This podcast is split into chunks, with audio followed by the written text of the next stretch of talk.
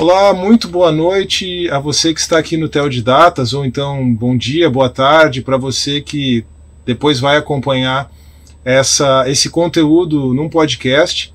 Este aqui é o primeiro vídeo e também vai ser o primeiro episódio, é o primeiro vídeo do, da playlist Diálogos Teológicos e, se Deus quiser, se Deus assim permitir, vai ser também o primeiro episódio do podcast do Tel de Datas. Eu estou aqui com o Gesiel da Silva, um convidado muito especial para essa nossa primeira edição. O Gesiel, eu vou apresentar ele bem brevemente, porque uma parte da nossa conversa aqui, a nossa conversa vai começar com ele se apresentando, mas o Gesiel é marido da Gabrielen, faço esse registro porque a Gabrielen foi quem realmente me, me apresentou, o Gesiel fez o contato, né? É uma é, pessoa muito querida para mim da, da área do direito, também somos do direito, essa formação no direito em comum. Então, é, faço o registro e também registro que o Gesiel é um estudioso da filosofia, um pesquisador é, e está fazendo atualmente doutorado nos Estados Unidos em filosofia, mas aí ele vai poder se apresentar um pouquinho melhor também.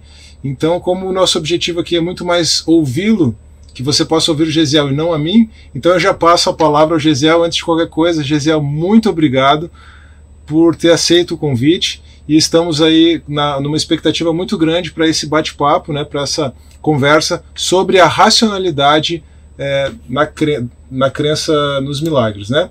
Mas, Gesiel, então, é, você poderia, por favor, se apresentar, falar um pouco sobre a sua caminhada cristã, sua vida acadêmica. Ah, desde já eu registro que os links aí para a produção acadêmica do Gesiel, para as redes sociais também, estão aqui na descrição do vídeo e vão estar na descrição do podcast. Então fala um pouquinho para os nossos amigos aqui sobre a sua caminhada cristã, sobre a sua vida acadêmica, sobre os seus interesses de pesquisa e especialmente sobre o seu interesse desse nosso, dessa nossa live, desse nosso episódio de hoje, a racionalidade da crença nos milagres. Carlos, então, eu que agradeço em primeiro lugar, né, pelo convite, é, agradeço todo mundo que está por aí é, assistindo a gente. É, Para mim é uma honra estar com vocês aqui no Hotel de Datas. É, eu, o Carlos pediu para falar um pouquinho sobre a minha caminhada cristã. Então, eu é, sou cristão protestante, né? Nasci cristão, vamos dizer assim. E eu é, ao longo de, de, todos esses anos, tive sempre muito interesse em saber como conciliar minha fé com a vida acadêmica, né? Então, já fiz, eu faço parte da Associação Brasileira de Cristãos na Ciência há muitos anos, uh, já tenho é, dialogado aí é, dentro da academia, do ambiente acadêmico, né, sobre um, temas de filosofia da religião e também ciência e religião. É, eu faço doutorado em filosofia atualmente aqui na University of Missouri, nos Estados Unidos, eu também faço pela Unicamp, né, Universidade de Campinas, Universidade Estadual de Campinas. Mas eu tenho também a graduação em Física, né, então eu fiz graduação em Física, na verdade, e só no mestrado eu passei para o mestrado em Filosofia, porque eu tinha interesse em saber como conciliar, é, como dialogar de um modo mais amplo, né, a minha fé e, enfim, a nossa visão de mundo cristã com questões filosóficas e de ciência também, né? E sobre o tema milagres, né, epistemologia e milagres, vamos colocar assim, eu, como eu disse, eu já eu tive um envolvimento muito grande, sempre tive um envolvimento com esse debate de ciência e fé cristã, né, já há muitos anos, assim. E uma questão que sempre me, sempre me deixou bastante, sempre mexeu bastante comigo, é sobre o naturalismo metodológico, né, em que medida Deus... Uh, intervém no mundo quando nós estamos falando de ciência, né? Então, por exemplo, o cientista sempre assume que a natureza é bastante regular. Então, muita gente passa a admitir que, nesse sentido, não poderia existir milagres, né? Porque se a natureza é sempre regular, e isso é uma coisa importante para a ciência, né? Senão você não tem experimentação, né? Se a natureza não funcionar de modo regular. Então, mas, então, onde a gente pode enquadrar os milagres, né? E essa sempre foi uma questão muito importante para mim, sabe, Carlos? Eu sempre fiquei pensando muito sobre isso, tanto por, por conta da minha meu background científico aí, né? Quanto por, enfim, entender mesmo como, né, Deus age no mundo e tudo mais. É, me parece que o naturalismo metodológico é, é útil para a ciência, mas será que ele é verdadeiro e de que modo, né? E como que a gente pode então pensar sobre milagres é, É, como a gente discerne o envolvimento de Deus no mundo e consegue discernir instâncias de milagres, por exemplo. Essas sempre foram questões que me interessaram, e como alguém da epistemologia, eu é, resolvi escrever sobre esse assunto, aí saiu um artigo aí, né, sobre esse tema. Então é por aí. Eu não sei se eu já falei demais. Não, tá ótimo. Eu até não sabia da sua graduação em física. Eu tenho um bom amigo aí e já tive algumas conversas apologéticas com ele. Ele também é da BC2, que é aí sim da física mesmo, né? Não apenas graduação, uhum. mas mestrado, doutorado. O Alexandre Fernandes, você deve conhecer. É, Conheço, no, sim. No contexto da BC2, né? Um bom amigo. E eu fiz um ano de faculdade de física antes de fazer direito, mas. Olha que legal. Desisti no meio do caminho, é. Então, é uma identificação adicional aí. Antes de passar para a primeira pergunta, eu só queria reforçar para você que está nos acompanhando. Eu vou sempre colocar esse banner para o pessoal que chegar depois. Não se esqueça de comentar no chat com o seu nome e a sua cidade, porque no final eu vou fazer o registro de todo mundo tá? E também se você tiver uma pergunta para o Gesiel, deixa aí no, no chat, que no final a gente vai fazer. Eu não vou interromper a conversa durante né, durante aqui o desenrolar da conversa, deixá-la fluir bem, mas no final eu faço questão de registrar todo mundo. Se você quiser deixar a sua cidade, inclusive para a gente deixar um pouquinho mais pessoal, né, cidade onde você está assistindo. E também, se você tiver uma pergunta, deixa aí que a gente vai fazer no final. Só não vou fazer no meio para não interromper o raciocínio aqui, tá bom? Mas então é, vamos lá, vamos avançar e vamos entrar no nosso assunto mesmo, né? A primeira coisa que a gente Sim. pode fazer, então, acho que vai ser bem proveitoso, é delimitar os termos da nossa conversa, já que a nossa conversa é sobre a racionalidade da crença em milagres, para que ela seja assim o mais produtivo possível, a gente pode delimitar bem os termos, né? Então, é, uhum. Gesiel, a primeira coisa que eu vou te pedir é definir o que é um milagre e depois definir o que seria uma crença racional para a gente poder então compreender como que essas coisas se ajustam, né, se juntam. O que seria uma, a possibilidade de uma crença racional em milagres. Tá certo, Carlos. Então, é, a primeira pergunta é mais tranquila que a segunda, né? Vamos, vamos primeiro então com a definição de milagre, né? É, eu assumo é, uma posição explicitamente cristã, né? Tanto no, no trabalho que eu publiquei recentemente, né? Que é, também é o ponto de partida para essa nossa conversa, né? Sobre a, a, racionalidade da crença em milagres, né? Sobre a epistemologia da crença em milagres. Eu assumo nesse artigo uma posição explicitamente cristã sobre milagres, né? de que milagres são deliberadas e também reconhecíveis, né? E ah, deu uma cortadinha aqui. Eu não, para essa definição. Deu uma, Deu uma cortadinha no áudio. Tudo bem, é, então seria... bem na hora que você falou da. da eu, eu, sei porque eu li o artigo que você falou da. Você dizer que da intervenção. Intervenção divina deliberada. Foi direto para o deliberado. Então, se você puder retomar ali só para o pessoal poder acompanhar bem. Para mim aqui cortou, então talvez tenha, tenha cortado para o pessoal. Então, são inter intervenções divinas deliberadas e reconhecíveis, né? Então, assim, são intervenções divinas uh, deliberadas e que são que a gente pode reconhecer, que pessoas podem reconhecer, né? Uh, por que essa definição? Eu, eu diria que é uma definição minimal, né? Eu não estou assumindo uma, uma posição é, metafísica sobre milagres, e depois a gente vai conversar um pouco disso também, né? Mas é, a questão é, é, na Bíblia, milagres são sempre intervenções divinas com alguma intenção, né? Inclusive o termo bíblico para milagres, né, que distingue, a gente tem pelo menos três termos bíblicos para milagres, Uh, mas todos estão relacionados a sinais, maravilhas, né? São uh, intervenções divinas com alguma intenção deliberada de que as pessoas reconheçam sinais do poder de Deus, do amor de Deus, da sabedoria de Deus, de que Deus está em ação no mundo, né?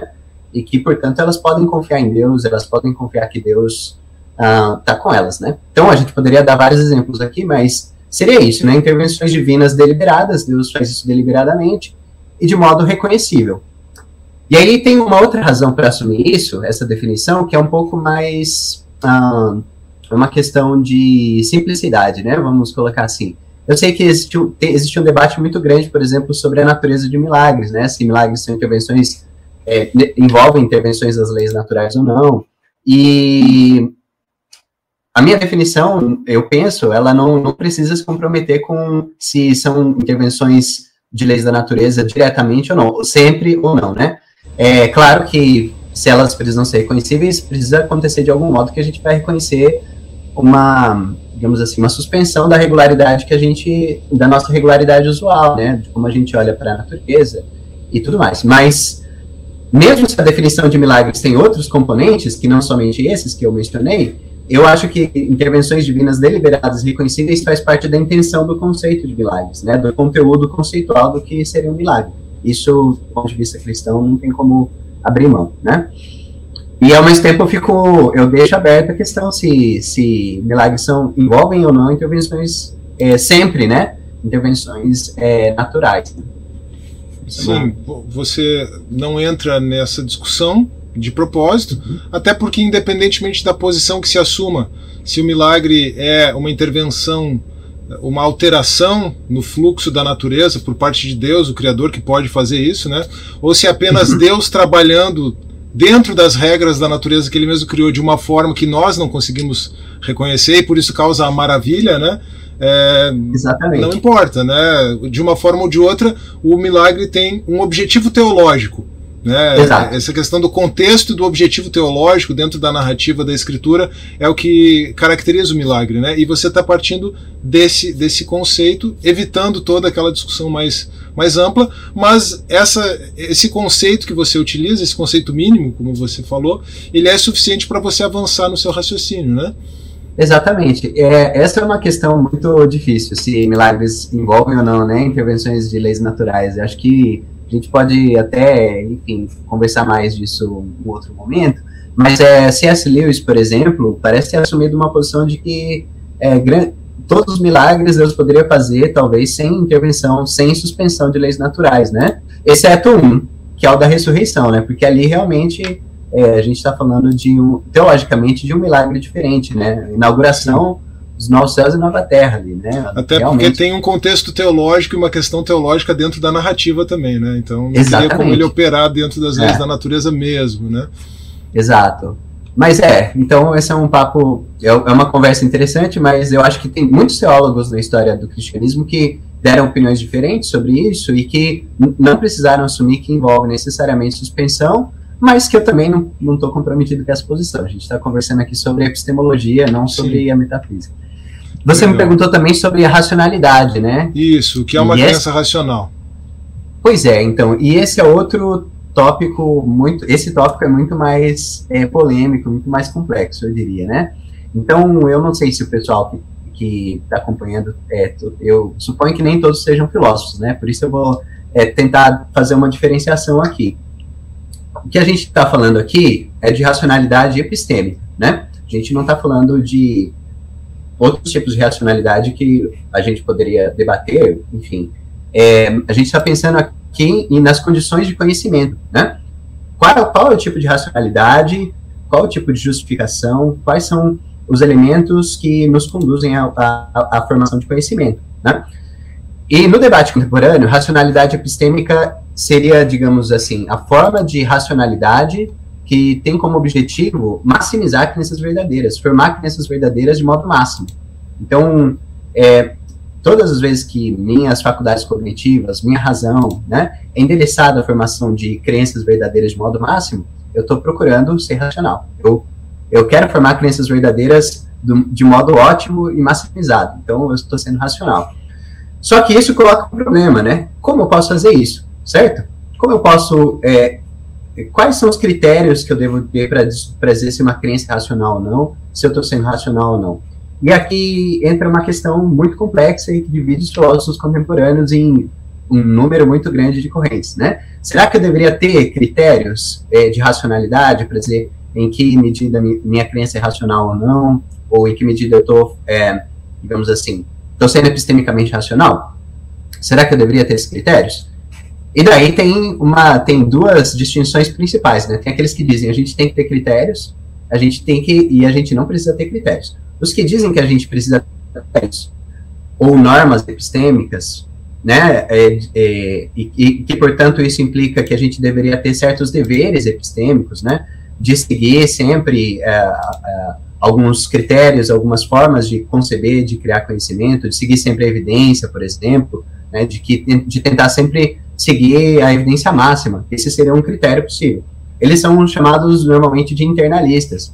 E aí tem outro pessoal que é chamado de externalistas. São pessoas que entendem que basta, que eu não preciso ter critérios para critérios é, positivos, vamos dizer assim, né? Racionais para formar crenças racionais.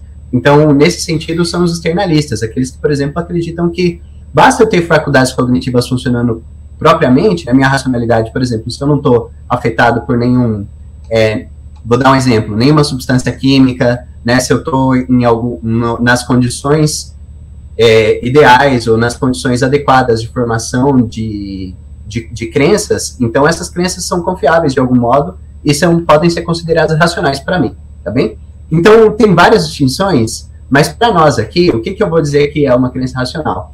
É uma crença que é dirigida à formação de crenças, é, é uma crença que é formada por esse processo de formação de crenças verdadeiras, em que as, em que as faculdades cognitivas funcionam de modo apropriado. Tá bem? Basicamente isso. Dado que minhas faculdades cognitivas estejam funcionando de modo apropriado, incluindo minha razão, é, dentro das condições é, nas quais eu fui criado para conhecer as coisas, eu estou sendo racional. Daí, Carlos, eu não sei se eu avanço um pouquinho mais só nesse, nesse, nesse, nesse debate, porque eu queria introduzir o, o, uh, o conceito de aval também. Eu não sei se fica ah, bem agora a gente conversar pode disso. Pode ser uh, aquele que a gente está preparado, preparado aqui, inclusive? Isso, você quer, exato. Você quer fazer a citação do Plântica já, eu já coloco na tela aqui, ou, ou você quer discorrer um pouco sobre... Pode colocar primeiro já. e discorrer depois. Então vamos colocar Isso, aqui na citar. tela para o pessoal Isso. aqui o planting, então.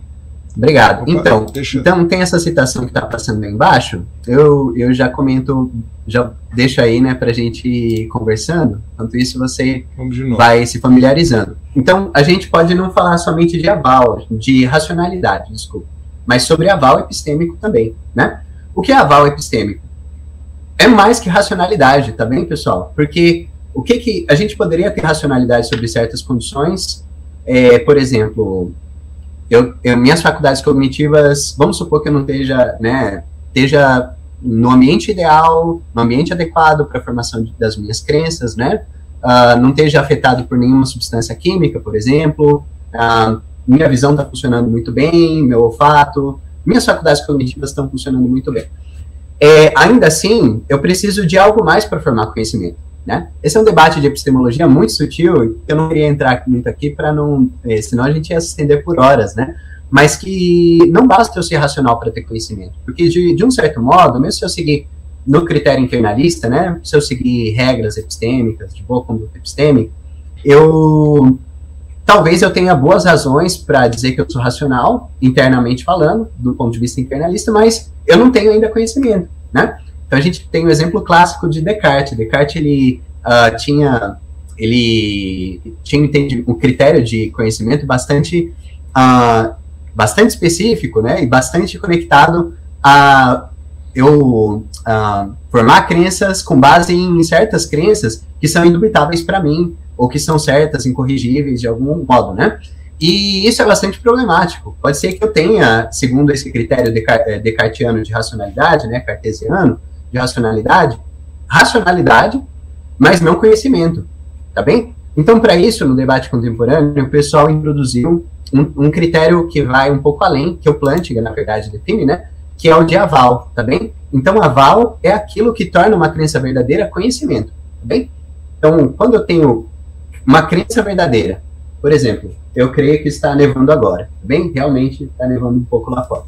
E quando, e se minhas faculdades cognitivas. Aí eu preciso não somente crer que está nevando isso ser verdade, que esteja nevando, mas precisa ter o aval. O que, que é o aval? Então vamos lá para a definição, né? Tá passando aí embaixo. Vamos, uma vamos crença possui aval. Uma crença possui aval, o termo em inglês é warrant, somente quando é produzida por faculdades cognitivas que estão funcionando apropriadamente em um ambiente cognitivo adequado e que são designadas para a formação bem-sucedida de crenças verdadeiras. Então, Plantinga argumenta: se eu tenho, vamos lá, se eu tenho uma crença que é verdadeira, por exemplo, a minha crença de que está nevando lá fora, tá bem? E essa crença é produzida por faculdades cognitivas que estão funcionando de modo apropriado? Bom, me parece que está funcionando, né? O Carlos pode testemunhar aí. Me parece estamos tendo uma conversa racional, né? Uma conversa é, em diálogo aqui, bom, é, me parece que minha visão está funcionando adequadamente, que minha, minha razão, né, minha, meu cérebro, né, me parece que está tudo funcionando bem e que eu estou no ambiente adequado para a formação de crenças e, e que minhas faculdades cognitivas, elas são designadas, né, vamos dizer assim, por Deus, Deus quando me criou, ele me criou com faculdades cognitivas que são designadas para a formação bem-sucedida de crenças verdadeiras. Nesse caso, então, eu tenho aval e sobre uma crença verdadeira. Eu sei que está nevando lá fora, tá bem? Eu não só tenho uma crença verdadeira, eu tenho é, uma crença verdadeira avalizada, uma crença que tem aval, que se torna, portanto, conhecimento. Então, racionalidade, só para finalizar, uma crença racional, a gente precisa ir um pouco além, né? Na verdade, eu diria que até é impreciso dizer que o meu projeto seria falar sobre a racionalidade da crença em milagres. Seria mais dizer sobre em que condições a gente poderia falar de conhecimento de milagres mesmo, assim. Não somente de ser racional, não. O, o, racional aqui a gente poderia tomar num sentido mais amplo, vamos dizer assim, né? Só para o pessoal entender que é, é uhum. dentro do funcionamento da mente humana, mas não é num sentido mais estrito, né? Mas eu uhum. acho que você explicou tão bem a questão do aval. Será que a gente poderia para ajudar o pessoal a entender, trabalhar de repente com dois exemplos ou duas situações hipotéticas, é possível uhum. pensar num conhecimento verdadeiro sem aval? Dentro da definição, sim, mas o que seria um exemplo de um conhecimento verdadeiro sem aval?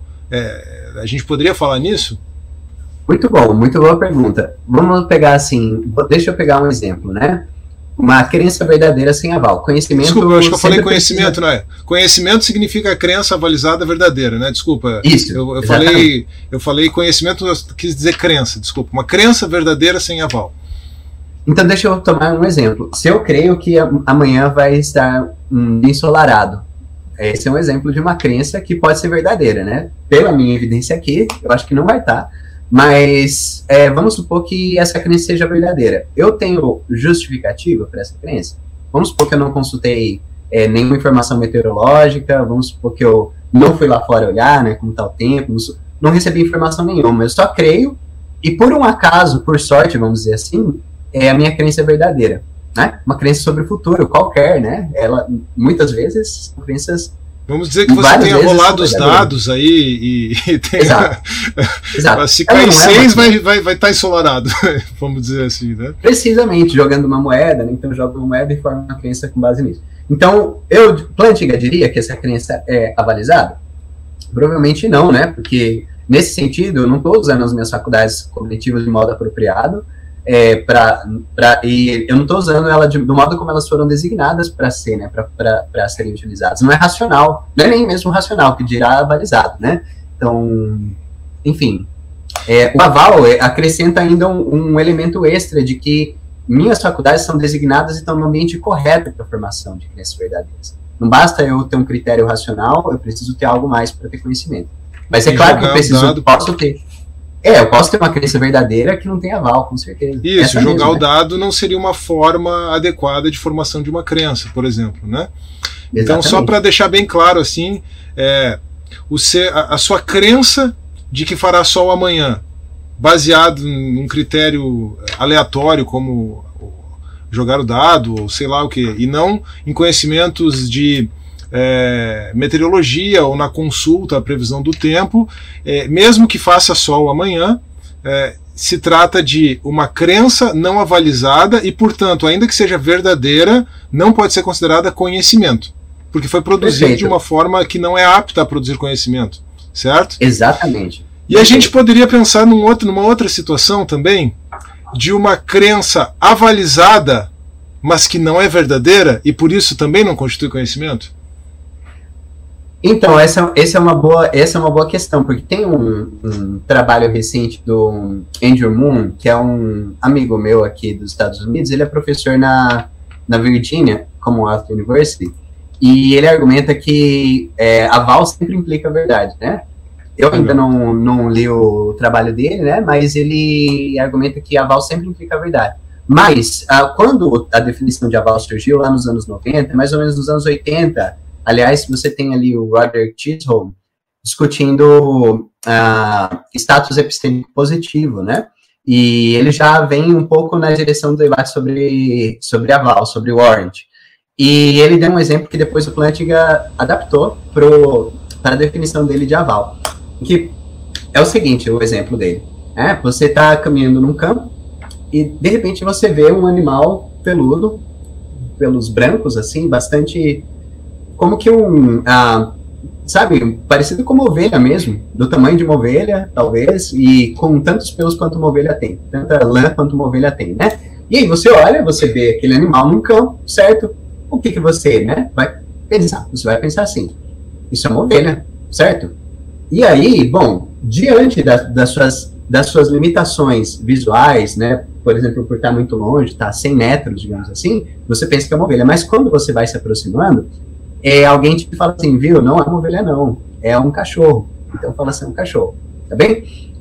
Plantinga dá esse exemplo para dizer que é possível, nesse caso, ter aval sem que a crença seja verdadeira. Por quê? Porque nesse caso, é, eu, minha crença tem aval, por quê? Porque ela foi produzida por faculdades cognitivas, que estão funcionando apropriadamente, estão funcionando apropriadamente dentro dos limites dela, né? Então, um ser humano não foi feito para olhar e, e, ter discernimento se é lã ou se é pelo a 100 metros de distância. Então, é, dentro dos, das limitações é, cognitivas que a gente tem, elas estão funcionando de modo apropriado, está no ambiente, no ambiente cognitivo adequado, e são designadas para a formação de crenças bem-sucedida de crenças verdadeiras, né?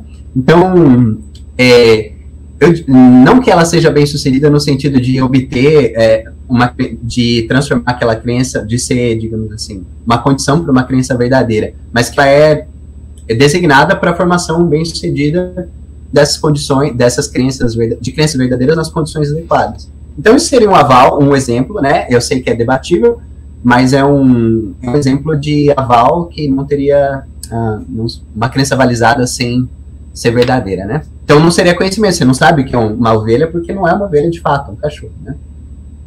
Joia. É, a gente então tá aí um, várias um coisas de epistemologia. Mas era Desculpa. só para ajudar o pessoal a, a, fazer um pouco da aplicação dos conceitos, né? Então, é, acho que isso aí é válido, né? Essa exemplificação, né? Mas muito bom. Você quer acrescentar algo nesse tópico aqui ainda?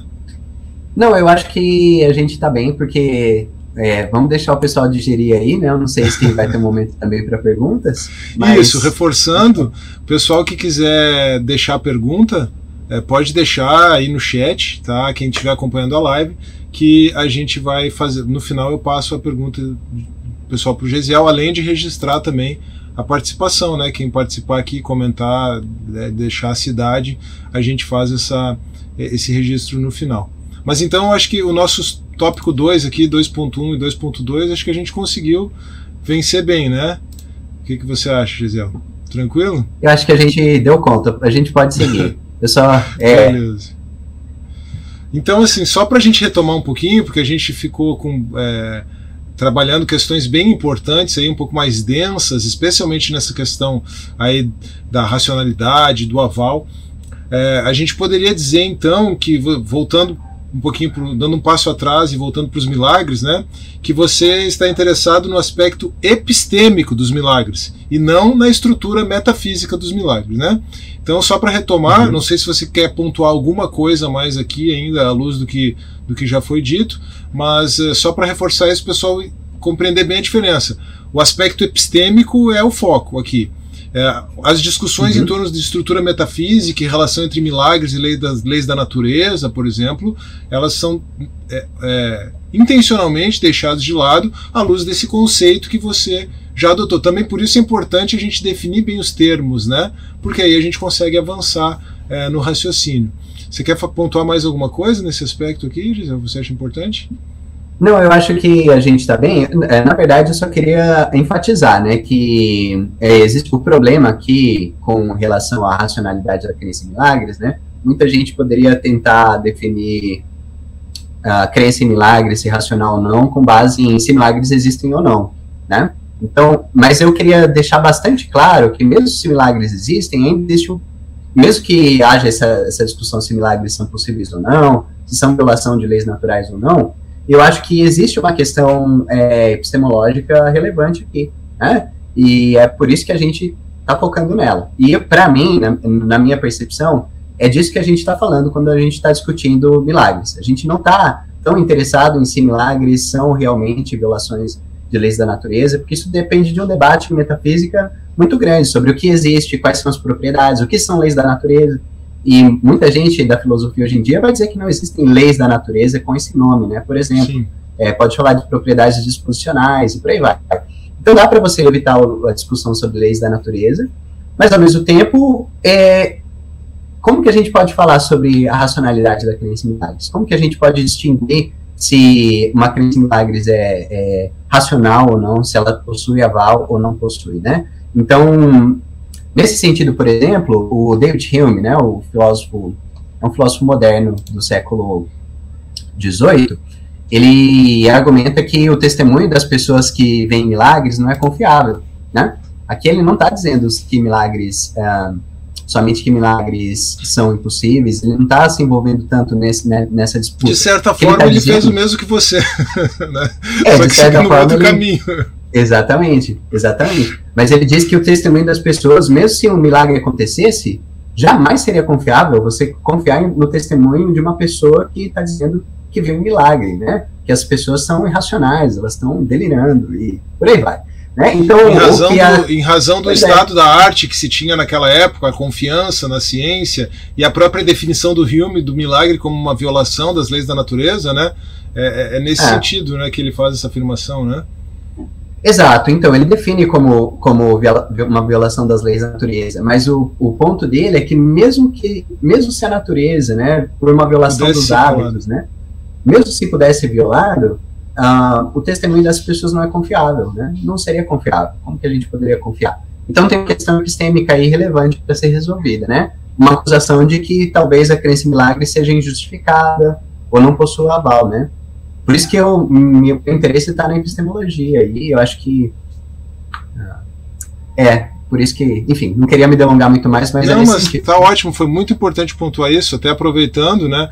Eu mencionei que de certa forma o Hume também evita, embora ele tenha uma definição de milagres, ele, ele evita essa questão da estrutura metafísica ou, ou ou a necessidade de travar esse debate, porque ele já tem também uma resposta pronta do ponto de vista epistêmico, né?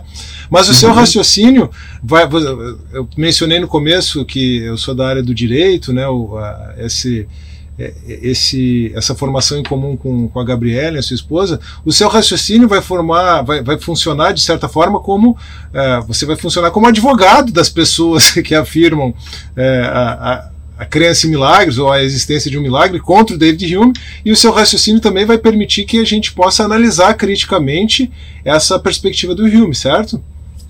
Exatamente. Então, pois é, a minha meu projeto, e aqui eu vou ser mais explícito quanto à questão, né? Eu não tenho certeza ainda se o, o que Hume quer dizer é exatamente o problema que eu coloco, né? Eu não tenho certeza ainda porque eu preciso pensar um pouco mais. Mas ele coloca uma preocupação epistêmica ali, certo? Epistemológica, vamos colocar assim. É, a minha preocupação é de responder uma, uma objeção próxima da de Hume, nesse sentido, né? Também epistemológica, a crença em milagres. A de que a crença em milagres não possui aval, de que ela nunca possui aval. Então, de que sempre que uma pessoa diz que, tá, que, que é, testemunha um milagre, ela, ela não possui aval, certo? Essa crença dessa pessoa. Então, Pois é, mesmo se, se crenças, se milagres existissem, digamos assim, vamos dizer assim, na posição do cético, né? Estou me colocando aqui. Mesmo se milagres existissem, crer em milagres nunca vai ter aval. Nunca tem aval, porque a formação da crença em milagres sempre se dá por um modo injustificado, sempre existe uma violação ah, do modo como nossas faculdades cognitivas foram concebidas para ser. Né? E, por exemplo, uma pessoa pode crer em um milagre, e aí eu estou novamente pressionando o lado do cético, né? É, uma pessoa pode em um milagre porque, uh, por wishful thinking, por um desejo de ver uh, o milagre acontecer e de né, pensar que, foi, que isso foi uma intervenção divina. É, então, por exemplo, Jesus, né, tendo ressuscitado, os discípulos encontrando, o cético poderia dizer, não, esses caras estavam delirando, né, eles estavam é, com tanta vontade de ver Jesus e a, a caminhar com Jesus mexeu tanto com eles que é, a afeição por Jesus, as lembranças, a memória afetiva e todos aqueles eventos trágicos mexeram com eles de um modo bastante é, que afetou a cognição deles, né? Então eles diziam que estavam vendo Jesus, mas eles não estavam de fato, eles estavam querendo ver, mas não estavam. Então não tem aval, tem, é, existe uma violação cognitiva aí, né, da, das nossas faculdades cognitivas, então não tem aval, né? O modo como nós fomos concebidos para ser, né? Então, é, essa é a questão, na verdade, sabe? Uhum. Sim. Bom, tudo isso nos leva de volta para a epistemologia, né? mais especificamente para a epistemologia reformada, para a teoria do Plantinga e para a crença em milagres. Você já falou bastante do aval. Né? Eu acho que o interessante, então, é, seria explicar um pouquinho melhor né, o que é a, a, a epistemologia reformada, já que a sua abordagem parte diz que pode ser chamada de epistemologia reformada, a teoria do Planting em especial, e, e como uhum. que isso se relaciona, né, como que a epistemologia reformada e a teoria do Plantinga se relaciona à crença nos milagres. Eu acho que a gente vai conseguir pavimentar o caminho para eh, se encaminhar para a solução dessas questões levantadas aí, né? Pois é, então, é, antes de mais nada, aqui vai um, vai um, um disclaimer, até esqueci como, como tradução disso para o português. Nossa, como, é difícil, né? Aqui vai um, vai atenção, né? Isso. Aqui vai uma, uma chamada. Não, epistemologia reformada não é só para quem é da teologia reformada, né? Isso, não é Isso só é para calvinistas do ponto de vista soteriológico e tudo mais, né? Exatamente. Embora, é assim, ela, esse é um apelido que foi dado, né, por conta de o Planting, Alvin Planting, Nicholas Walter Storr, uh, eles serem filósofos do Calvin uh, College, né, originalmente, e que é um, uma faculdade aqui dos Estados Unidos que tem Calvin University agora, né? Uma orientação calvinista, mais próximo do neocalvinismo mesmo. Então eles estão tem uma eles, enfim, o pessoal rotulou, mas por exemplo, William Alston, que não é ele não era reformado, né? Ele era episcopal, mas ele compartilhava dessa posição. O que, que é a tal da epistemologia reformada? Que é, é um projeto, né, digamos assim, epistemológico, que sustenta a tese de que a crença em Deus não precisa de evidências para ser racional. Só isso. Se você acredita nisso, você é um epistemólogo reformado. Essa é a definição do Andrew Moon, o meu amigo aqui do, da, da VCU. Então, um se você. Um bom resumo da, da, da teoria, né? Realmente. Exato. Se você crê que a crença em Deus não precisa de evidências para ser racional, ela pode ser racional de outro modo, né, sem precisar seguir deveres epistêmicos explícitos. Não né? precisar de evidências não significa ser irracional. Né? Ela é racional sem evidências. Né? Isso que é importante deixar claro. Né? Exato, perfeito, não, ótimo. E também tem uma outra coisa, é, ela pode ter boas evidências, não significa que não tenha boas evidências, né? A gente não precisa jogar fora cinco vias de Tomás de Aquino, exceto a primeira, por causa do movimento aristotélico, né? talvez. Ou a gente pode, talvez, tentar modificar, pensar como, né, com física contemporânea, né, com a metafísica Sim. que a gente tem hoje, a gente conseguiria fazer uma defesa. Mas, de qualquer modo, os argumentos para a existência de Deus, né, o fine-tuning, a evidência que a gente tem, isso a gente não precisa jogar fora, como a antiga diz, né? É, é só que a crença em Deus não depende desses argumentos para ser racional. E daí é que vem a, a, a, epistemologia reformada na versão do Plantinga, né? Que se a crença em Deus é verdadeira, e essa é a tese central, deixa eu até mostrar o livro dele aqui. Eu ganhei esses dias da Gabi o, a versão em inglês, né? Eu já tinha ganha, ganho em português dela. Ah, é. é eu tenho aqui avalizada. também crença cristã avalizada, agora todo mundo consegue entender o título, talvez, né? Do Sim, livro. que é o aval, né? Que é o aval, é crença cristã com aval. E que em inglês chama Warranted Christian Belief. Os ah. dois eu ganhei da HB, fica aí meu agradecimento para minha esposa. E... Mas então, o projeto dele em Warranted Christian Belief é de que se a crença em Deus é verdadeira, então ela é avalizada. É uma afirmação, uma implicação. Se a crença em Deus é verdadeira, então ela é avalizada tem aval, porque Deus formou a gente para formar crenças verdadeiras sobre ele de modo apropriado, certo? Então, se Deus existe, ele nos criou para formar crenças verdadeiras sobre o próprio Deus. Para que a gente pudesse a definição conhecer. de aval passando aqui enquanto você fala para o pessoal ir, ir, relembrando e assimilando aí. Mas prossiga. Bastante informação, né? É. Nem, a gente nem entrou muito nos milagres ainda propriamente, é. como isso se aplica. Mas a questão é, se a crença em Deus é verdadeira, então ela tem aval. Por quê? Porque Deus nos criou, porque então na, na história cristã, Deus teria nos criado de modo a, a de modo que nós pudéssemos conhecê-lo, né? De modo que a gente pudesse conhecer a Deus, pudéssemos nos relacionar com Deus. Isso envolve é, conhecimento de Deus. Portanto, Deus teria nos criado de modo a conhecê-lo, né? A, a, com faculdades cognitivas aptas a conhecê-lo. Então, por aí vai. Só que tem um detalhe, Carlos, que para mim, o mais importante da epistemologia reformada, da epistemologia do Planck, eu admiro muito, né, é, muito o projeto dele, mas o mais importante para a gente aqui é a distinção que ele faz entre objeções de jure e objeções de facto. Posso trazer esse elemento claro, aqui por do Sete favor, é fundamental isso. É, é- aliás, o, o título do seu artigo é sobre as objeções de Yuri, né, sobre é, os milagres, né? Então, é, é claro que você te- tem que trazer isso, com certeza. Pois é, então, é, e é uma distinção que o Plantinga é, enfatiza bastante, né? Então ele começa o livro falando das da distinção de facto de Yuri, né? De jure. Mas o que seria então uma objeção ah, de facto? Seriam objeções para a crença em Deus que dizem assim, Deus não existe. E tentam mostrar que Deus não existe, tá bem? Isso é uma objeção de facto. Então, por exemplo, tentar provar que Deus não existe, mostrar que problema do mal mostra que Deus não existe, implica que Deus não existe, né? Então, ó, dizer assim, é, dizer que, por exemplo, tem problema da ocultação divina, né? De que nós não conseguimos perceber Deus ah, em ação no mundo. Então, onde está Deus, né? Se Deus existe, como que a gente pode percebê-lo no mundo? Então, é, isso talvez coloque, seja um problema para o teísta, no sentido de tentar mostrar que ele não exista, né? Talvez a inferência que alguém queira fazer de que ele não existe. Mas tem um outro tipo de objeção que o Plantinga distingue, que eu acho que é uma, uma objeção mais sutil, que são as objeções de iure, que você mesmo é, mencionou com a pronúncia latina mais adequada, né? Então, as objeções de iure quais são? Ah, objeções que dizem que a crença em Deus não tem aval, tá bem?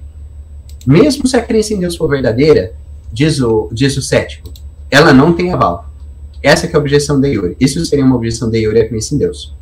Uma objeção à crença em milagres seria o seguinte: mesmo se a crença em milagres fosse verdadeira, mesmo se ela fosse, independente disso, ela não é avalizada, porque a pessoa que acredita em, em um milagre, ela é, ela está violando os padrões de racionalidade, ela está atropelando o aval. colocar assim. Voltamos ao David Hume, né? Basicamente. voltamos, é, e ao cético, e toda a, obje a objeção cética aos milagres. Seria esse o problema.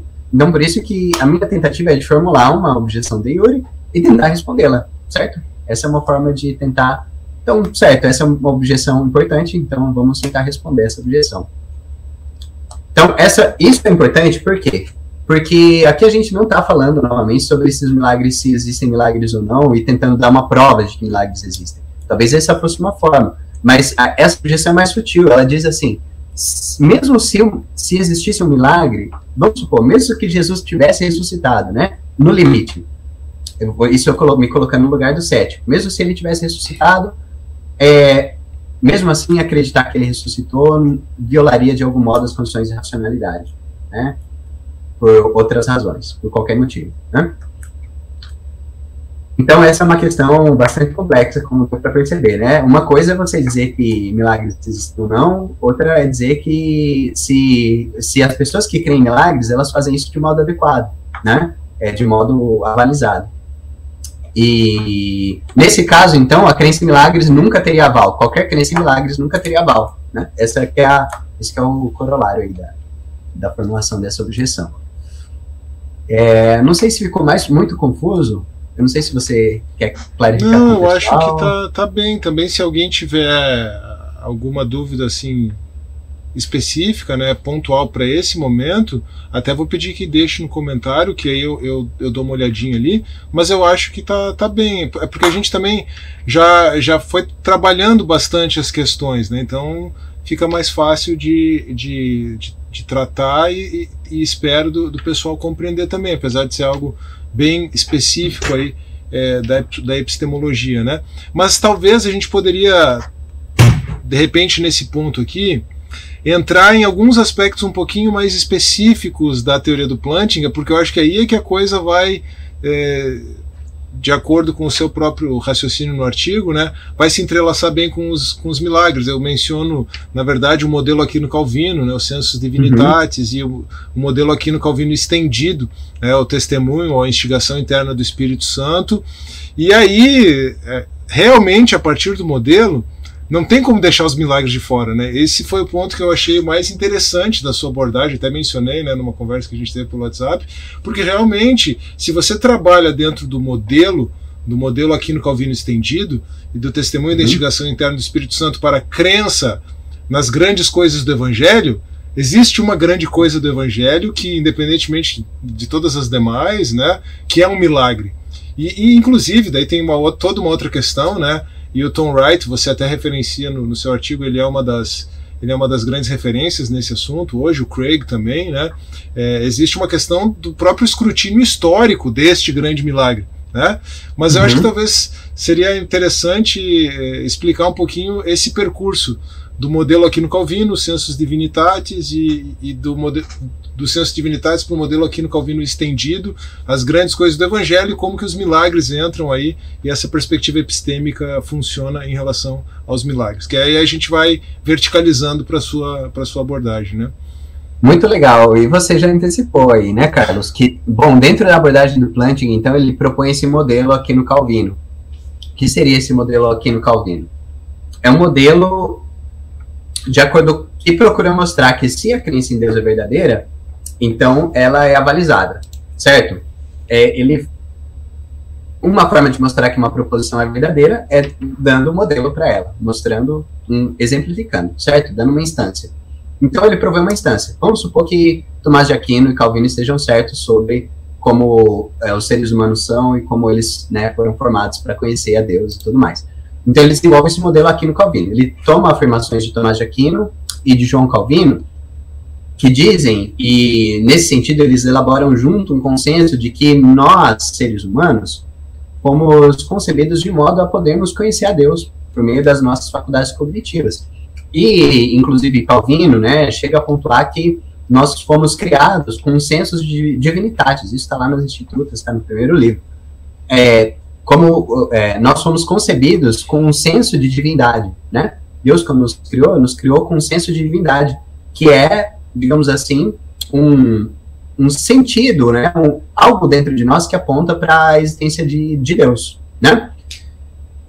Assim argumenta Plantinga que o senso de divinitatis seria uma faculdade cognitiva, né? Assim como nós teríamos na visão, na, né, a gente tem a nossa percepção visual, a gente tem os sentidos, a gente tem a nossa razão, a gente também teria uma outra faculdade cognitiva, que é o senso divinitatis, que é a faculdade cognitiva que nos permite acessar é, o conhecimento de Deus. Há uma certa controvérsia se é necessário aceitar essa ideia de que nós temos um senso de divinitatis explícito ou não. E na epistemologia reformada hoje existe um debate, né? William Craig, por exemplo, discorda, ele pensa que não, não, não tem, não precisa, mas tem outros que tentam encontrar, enfim, o senso de divinitatis em algum módulo cognitivo, esse é um outro assunto, a gente pode conversar disso outra hora. Mas o ponto é que Plantinga defende que existe então um senso de divindade. Só que se o senso divindade é uma faculdade cognitiva, então a gente pode se perguntar em que medida uma crença formada pelo senso de divindades tem aval. E aí Plantinga diz, olha, se a crença cristã é verdadeira, então existe um Deus que nos concebeu é, para é, conhecermos ele e colocou sensos divinitários nos seres humanos. Então, é, quando essa, o conhecimento de Deus, a crença em Deus é formada por, por essa faculdade cognitiva, que está funcionando apropriadamente, no ambiente adequado e designada para a formação de crenças verdadeiras, então eu tenho aval. Só que nesse caso, quando eu tenho o senso de funcionando adequadamente, eu tenho conhecimento de Deus, né? Muito bem, só que aí o, o, ponto é que ele, ele estende essa visão que poderia ser muito bem aceita para um, por um muçulmano, por um judeu, por qualquer teísta, para a visão cristã, tentando incluir, então, alguém poderia objetar para o Plântico, mas certo, mas e o pecado? O pecado afetou nas faculdades cognitivas, de acordo com a fé cristã. Então, o que, que ele diz? Ele diz o seguinte, que o testemunho do Espírito Santo e o conhecimento de Deus por meio das Escrituras, a revelação de Deus nas Escrituras, eles nos permitem, digamos assim, superar os efeitos cognitivos uh, do pecado, os efeitos noéticos do pecado, e permitem a formação é, de uma crença cristã verdadeira, né, de modo apropriado. Meu insight foi o seguinte, que com respeito a milagres, os cristãos não têm como fugir, né? Não tem como ser cristão e não acreditar em milagres. No limite, ao menos um milagre um cristão é, é, precisa aceitar né, que é o milagre da ressurreição. E, como diz Paulo lá né, em 1 Coríntios capítulo 15, se, se, a, se não tem ressurreição, o que, que é a nossa fé? Né? Não é nada mesmo, né? É, nós somos mais indignos de todos os homens. Então, a ressurreição é realmente central para a fé cristã e para a crença cristã. De modo que, é, de algum modo, então, a, é, como como a gente sabe, a ressurreição ela tem um papel central na instigação divina é, para que nós, nós o conheçamos e que haja esse acesso epistêmico, né, a Deus. Então, é, é muito importante que, esteja, que a ressurreição seja verdadeira para os cristãos e que o nosso conhecimento acerca da ressurreição seja apropriado. Eu cheguei a mencionar o trabalho da Wright porque, muito bem, uh, existem evidências de que a ressurreição é verdadeira, né, de que a ressurreição é verdadeira do ponto de vista histórico, e ele faz muito bem em coletar a, a, essa evidência no, na ressurreição do Filho de Deus.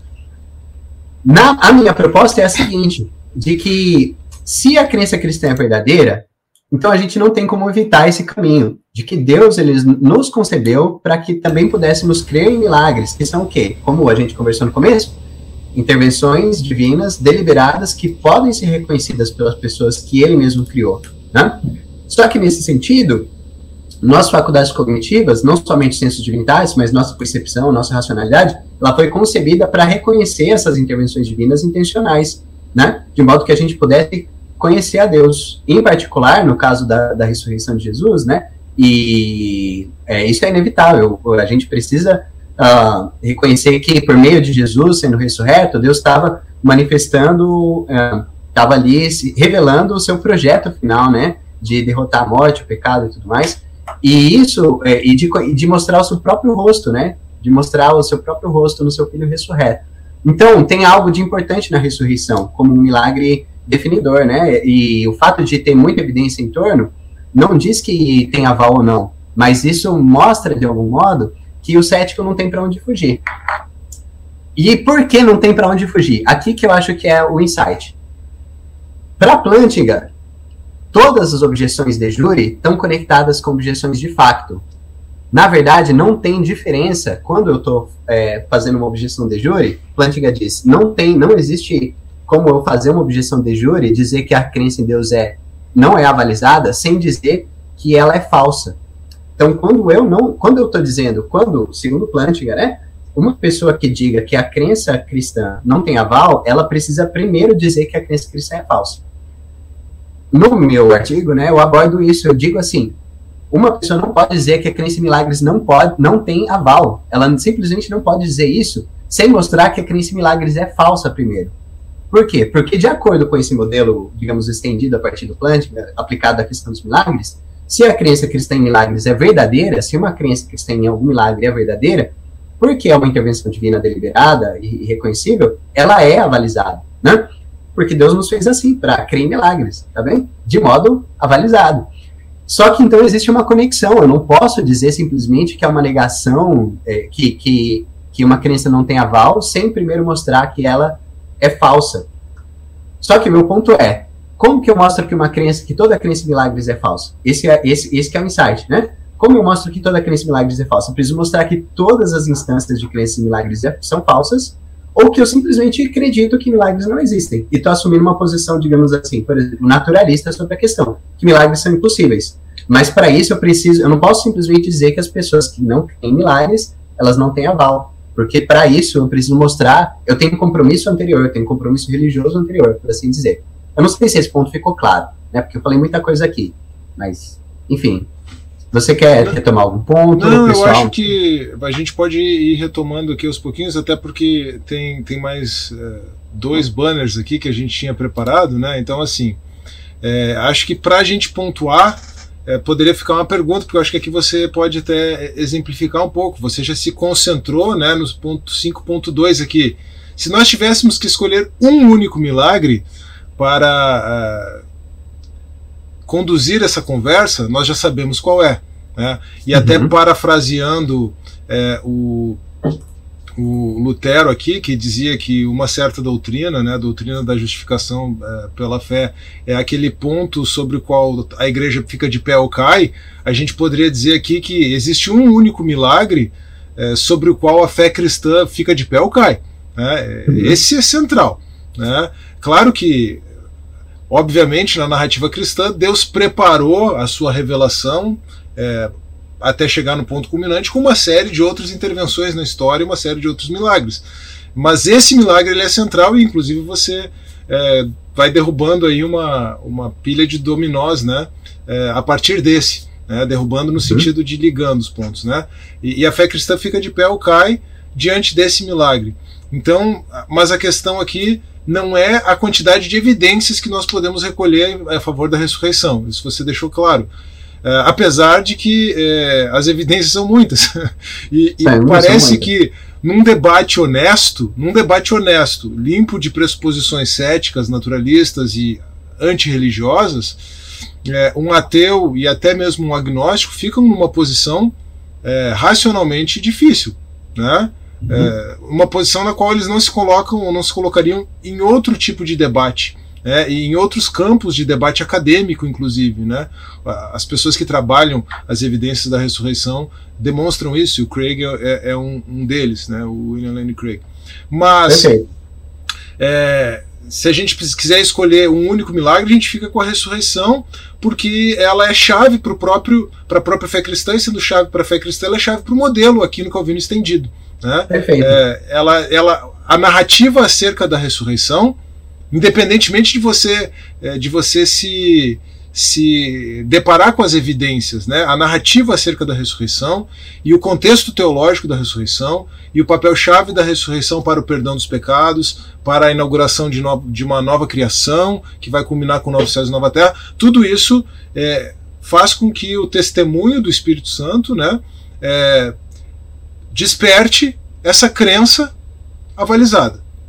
E aí, uhum, seguindo exatamente. aquela nossa conversa, se Cristo de fato ressuscitou, trata-se de conhecimento.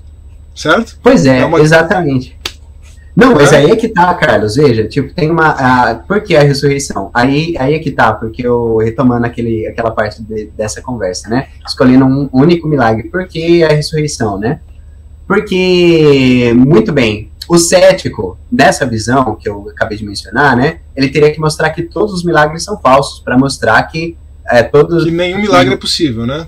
Que nenhum, é, ele precisaria mostrar que todos os milagres são impossíveis, né, como você disse, de modo a mostrar que todas as vezes que as pessoas creem em milagres, elas não têm aval, né? Porque a conexão, é, as crenças, as objeções de júri, elas não estão desconectadas das de fato para ele mostrar que uma pessoa é, não tem aval, precisa mostrar primeiro que é falso. Essa análise aí, tá. epistêmica joga o ônus da prova para o cético, vamos dizer assim. Né? Joga Apesar de que no direito, no direito, né, agora de novo lembrando aqui da Gabriela, né, no direito é, você não tem como provar um fato negativo, né? Mas isso é no direito, né? é, é uma questão de regra de prova.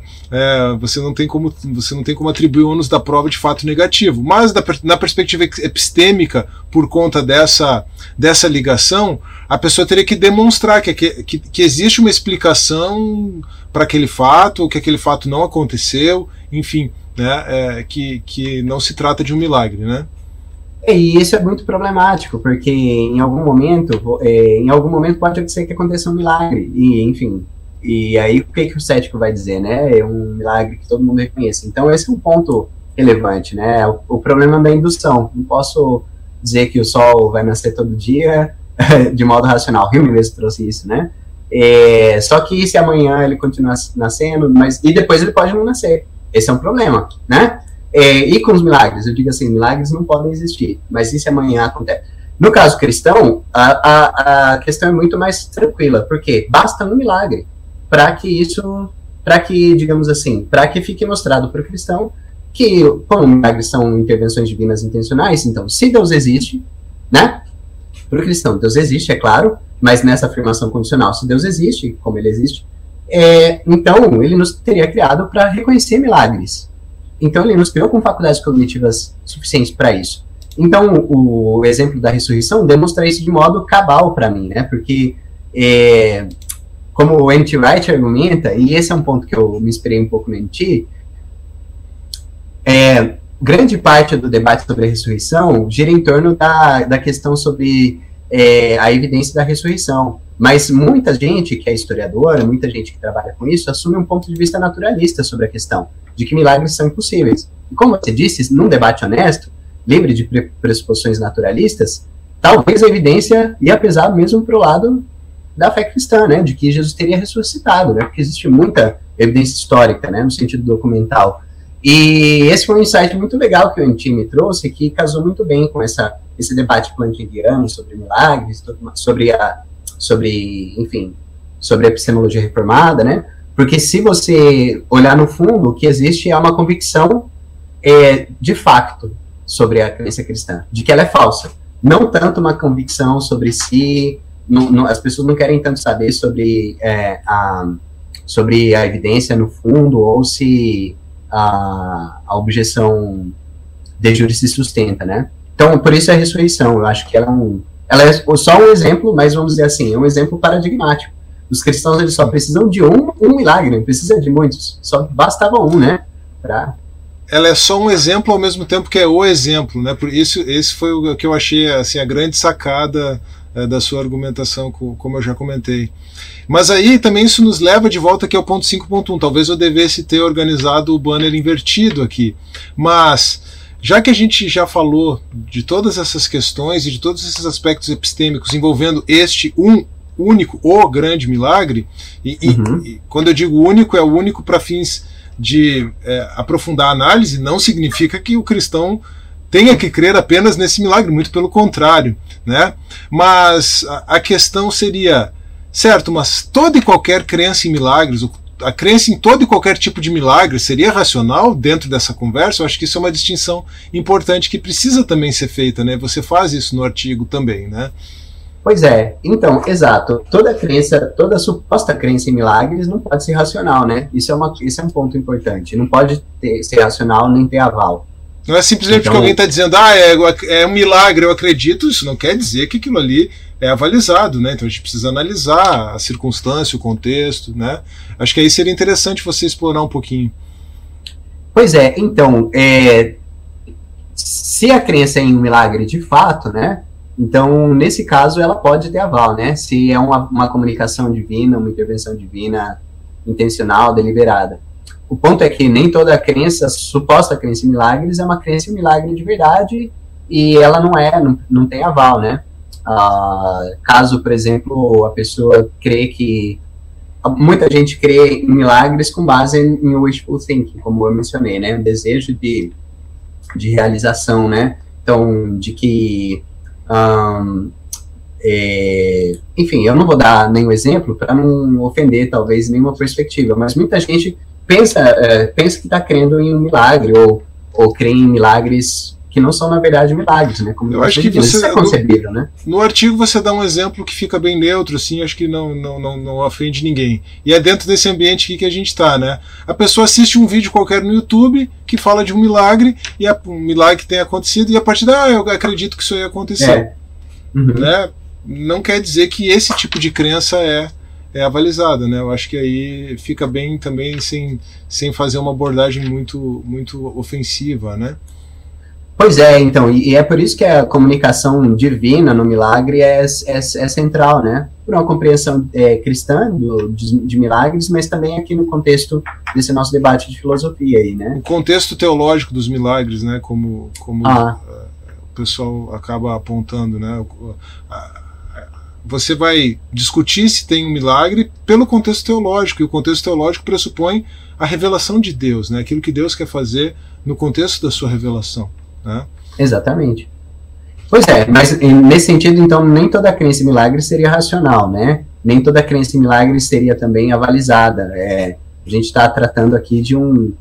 A gente pode até ser, é, claro, né? Como cristão ortodoxo, né? Entendo que os milagres da Bíblia, todos eles, né, são verdadeiros, né? Do modo como Deus propôs é, nas Escrituras que a gente os lesse. Mas um, mas no limite, vamos dizer assim, um cristão, é, digamos assim, contra o cético, a gente precisaria só de um milagre, né? É, Todos os outros poderiam ser é, supostos milagres, mas e aí por que um? Por que a ressurreição? Por isso que eu acho que foi boa a seleção, né? Por isso eu escolhendo um, então um milagre. Vamos tentar dissociar um milagre aqui que é central. Então, para nós a ressurreição é central. Aí o cético diria: mas os discípulos estavam fora de si, a cabeça deles não estava funcionando bem. Vou colocar de modo bem, bem simples, tá? Até às vezes um pouco grosseiro. Eles não estavam batendo bem das ideias, assim. E aí, o que, que acontece? É, a gente pode responder que Deus criou esses discípulos, assim como todos os seres humanos, para crer nele, né? E de modo que, uh, se a fé cristã é verdadeira, se a crença cristã é verdadeira, então, é, se a crença cristã em milagres é verdadeira, né? Então ela é, é, é, avalizada, essa crença em milagres é avalizada, porque os milagres são intervenções divinas intencionais e nas faculdades cognitivas foram concebidas por Deus para reconhecer. Então os discípulos, quando viram Jesus, teve esse encaixe, digamos assim, entre o que Deus fez eles para serem e, o, e Jesus aparecendo na frente deles. E eles perceberam isso, reconheceram e tiveram essa comunicação de que Jesus tinha ressuscitado e de que Deus estava em ação no mundo. Que eles não podiam. É, a esperança deles tinha que ser reavivada, de que Deus estava realmente fazendo novos céus, nova terra. Esse é um ponto central aí, né? essa é uma defesa positiva que você faz diante dessa objeção. A gente poderia fazer uma defesa negativa também, demonstrando é, a absurdidade da, dessa pressuposição de imaginar que 500 pessoas, é, como, como Paulo relata lá em 1 Coríntios 15, né, que 500 pessoas teriam participado de uma alucinação coletiva, né, uma coisa assim que é muito complicado. Por isso as aparições pós-morte são um dos pontos-chave da questão da discussão das evidências da ressurreição. Mas aqui parece que também tem uma certa, um certo entrelaçamento, como não podia deixar de ser, da, da, da objeção de Yuri com a objeção de, de facto, né? É, voltando é. ao ponto do Plantinga, né? Exatamente. E aí, Carlos, é que eu, eu não sei se todo mundo entendeu isso, porque é bastante sutil. Não tem como eu dizer é, que, nesse sentido, meu argumento foi: não tem como eu afirmar que a crença em milagres é, não tem aval, que seria a objeção de júri, sem antes eu afirmar, assumir a de facto, a de que milagres são sempre impossíveis. Porque se eles são, se milagres, se a crença em Deus é verdadeira, né, se ela é falsa, então realmente não tem milagre nenhum, né? Mas se ela é verdadeira, então então a crença em milagres tem aval, né? Aí ou, ou que a crença em milagres verdadeiros tem aval de onde chega a conclusão, né? De que então, qual que é a solução do cético? Ele não pode simplesmente dizer que a crença em milagres tem, é, não tem aval. Ele precisa encontrar evidência para responder à questão de facto, não ficar somente na de jure, dizendo que as pessoas são irracionais ou que a crença delas não tem aval, que elas estão em delírio coletivo. ele precisa encontrar evidência de que toda e qualquer instância de suposto milagre, pelo menos, é falsa. Só que você, como uma pessoa do direito, você sabe como é difícil encontrar evidência, prova de qualquer coisa. É, e crenças milagres, as pessoas todos os dias falam de crenças milagres, né? E para isso você precisaria da humanidade inteira e muito, de todas as pessoas que creem. É, e, ah, e milagres também podem ser concebidos como sinais particulares de Deus, né? Então, Deus sinalizando de, de, modo particular em alguma direção. Isso é uma coisa muito complexa de o cético fazer, mostrar que todo e qualquer suposto milagre é falso. Então, coletar essa evidência contra a existência de milagres é virtualmente impossível. E no caso da ressurreição, inclusive, talvez a balança caia até para o lado da fé cristã, né? No sentido que a anti-riot discute. Ou então ele pode assumir uma posição natalista radical, dizer assim, realmente milagres são impossíveis, e é o que eu, o que eu penso, com base em, nos meus argumentos, é claro, mas mas assumir uma posição de tipo religioso, né? Que ele Sim. não está sendo meu. Sim, isso é então é muito é isso. interessante, né? Essa questão que a pessoa não tem como ficar no campo do debate racional e epistêmico, né? A pessoa precisa escapar e dizer não, não, não, eu não acredito nisso, não é possível, né? E aí ela está assumindo uma posição religiosa, a religiosa ou é, é, ateológica, né? mas é, ela não pode fazer isso com toda a pompa de estar sendo racional, né? É, porque ela tem que saber que ela está assumindo um compromisso do coração tanto quanto a fé também é um compromisso do coração na perspectiva teológica, né? É, Exato. Limpando de todo esse esse, esse debate é, racional e epistêmico aqui que, que você apresentou tão bem. Eu acho que com isso você já, já afunilou e já respondeu aqui a, a, o tópico 6, né? Como ficam as objeções céticas aos milagres. Eu acho que você deixou bem claro agora nessa, nessa sua última colocação aqui. Você gostaria de acrescentar alguma coisa quanto a isso?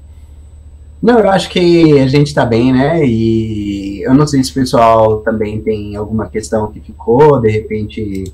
É, é, Isso, às vezes vamos... começar assim pode ser esclarecedor, né? Vamos, vamos reforçar para o pessoal deixar a pergunta, mas vamos aproveitar então, vou fazer o registro da participação. Eu vi que já tem uma ou duas perguntas ali nos, no, no chat também. Se você está nos acompanhando, você ainda pode fazer a sua pergunta, tá bom? E também pode registrar aí a, seu nome, sua cidade, caso você não tenha feito isso ainda. Eu vou fazer o registro do pessoal e depois eu já pego as perguntas aqui, tá? Começamos aqui com o Gabriel. Gabriel é um, é um é, seguidor assíduo aqui do Dados, está sempre em todas. Um grande abraço para você, Gabriel. O Arthur Santos também. A Ana Cristina Rangel, é minha mãe, não vale. o Davi Pinto. O Wilson Júnior, também um bom amigo, de São Pedro da Aldeia. Uh, Evangelho Puro e Simples é Luversi, da cidade de Cáceres, no Mato Grosso. Aí o Arthur registrou que ele é, é de Belém. O Gessé de SBO City, São Paulo? SBO City é alguma. Santa Bárbara do Oeste. Ah, Santa Bárbara, não, não, não conheço esse É meu irmão, o Gessé. Ah, o Gessé é o seu irmão, tá. Então, ah, sim, Gessé Silva, tá. Isso. Santa Bárbara é a sua cidade. Tá certo. Isso, minha cidade de origem. Legal. Parabéns pela live, pelo tema. Márcia Moraes, querida irmã a Gabriele Carmo também aqui batendo palma, é, Paulo Rogério de Jardim Danfer, São Paulo, o Junior Silva, meu colega da Fabapar aqui, estamos terminando, estamos no último semestre de teologia, excelente, o Gabriel registrou que é de Teresina, aí vamos ver se tem mais, Elisete Vieira, filho lindo, é sua mãe não? É minha mãe. É. Ah, olha aí, que legal. É mãe, Até sua mãe aí. Esposa, irmão, é, Tamo bem? A minha mãe do outro lado também. e o Jean Carlos também deixou boa noite aqui pro pessoal. A gente, e quando você falou que a Gabriela te deu o livro, ali ela botou um emojizinho aqui de, de, de cabeça para baixo. é, pois é, alguém lembra de livro do Planting de aniversário. Esse aqui foi aí, dois anos atrás, esse foi esse ano. Que beleza, hein? é, coisa boa. Mas vamos ver aqui ó, a pergunta da, do Paulo Rogério aqui, ó. É, vamos ver se, se, o Paulo Rogério fez essa pergunta também. A gente estava ainda no começo da live, então talvez ele, ele até já tenha esclarecido, mas vamos pontuar aqui. De repente você pode achar interessante registrar alguma coisa adicional. É racional crer em milagres, já que eles não podem ser provados cientificamente e, em alguns casos, nem racionalmente? Exemplo: Jesus andar sobre as águas, nascer de uma virgem, ressuscitar, etc. Eu acho que é, ele está exemplificando aqui de uma forma que você pode retomar algumas coisas para fixar bem aqui, né? Talvez ele já tenha se dado por satisfeito no, no, na, na, continuidade da live, mas a pergunta ficou, eu acho que seria interessante você pontuar. Você consegue ver aqui? Ah, de, desculpa, deixa eu, deixa eu exibir aqui. Eu esqueci que eu podia colocar o nome do pessoal todo aqui, né? Vou deixar a pergunta dele aí para você poder trabalhar aí. Então, Paulo, é, essa é uma boa pergunta. E ela é, de fato, a pergunta mais importante do nosso ponto de vista aqui, né? Ah, será que então é racional, e, ou como eu coloco, né? Será que é, a crença em milagres é avalizada se eles não podem ser provados cientificamente, em alguns casos nem racionalmente? Então tem, um, tem uma questão que é muito relevante, que, como a gente estava conversando no começo, né? O que então significa um milagre ser provado não cientificamente? É eu tentar é, mostrar, digamos assim, a ciência natural, ela trabalha com leis da natureza, tá bem? Ela supõe então que as leis da natureza elas são fechadas e que não tem violação das leis da natureza. Bom, isso o cientista faz por uma questão prática e a prática científica exige isso, não é? Exige que a gente tenha uma natureza que funciona de modo regular e que, enfim, portanto. É o naturalismo o cientista... metodológico que você mencionou no começo e o valor que ele tem, né? Isso, é muito importante. Então, do ponto de vista prático, ele é muito importante. Agora, se Deus intervém ou não na natureza, isso é uma outra história, né? É diferente da, de assumir, por exemplo, o naturalismo metodológico. Eu não acho que um cientista precisa ser naturalista. Eu acho que ele pode, ele, para uma questão de trabalho, eh, na ciência a gente assume, e aí tem um debate também, não quero me envolver, mas normalmente eu, eu, eu consigo aceitar que um cientista pode ser cristão e um naturalista metodológico prático, né? De pensar que quando ele está lá fazendo experimentos no laboratório, Deus não vai realizar um milagre e fazer a, a, o experimento dele sair voando. Porque, enfim, parte da, da pressuposição científica é de que a natureza forma, forma de modo, funciona de modo regular. Posto isso, ele não precisa ser um naturalista. Então tem essa distinção: naturalista metodológico E o naturalista, digamos assim, tom de corte, né? Que seria uhum. de modo é, explícito, filosoficamente, dizer que tudo que existe é natural. Daí é o seguinte, é, milagres também não precisam ser provados cientificamente ou não para ser racionais dentro dessa perspectiva, né?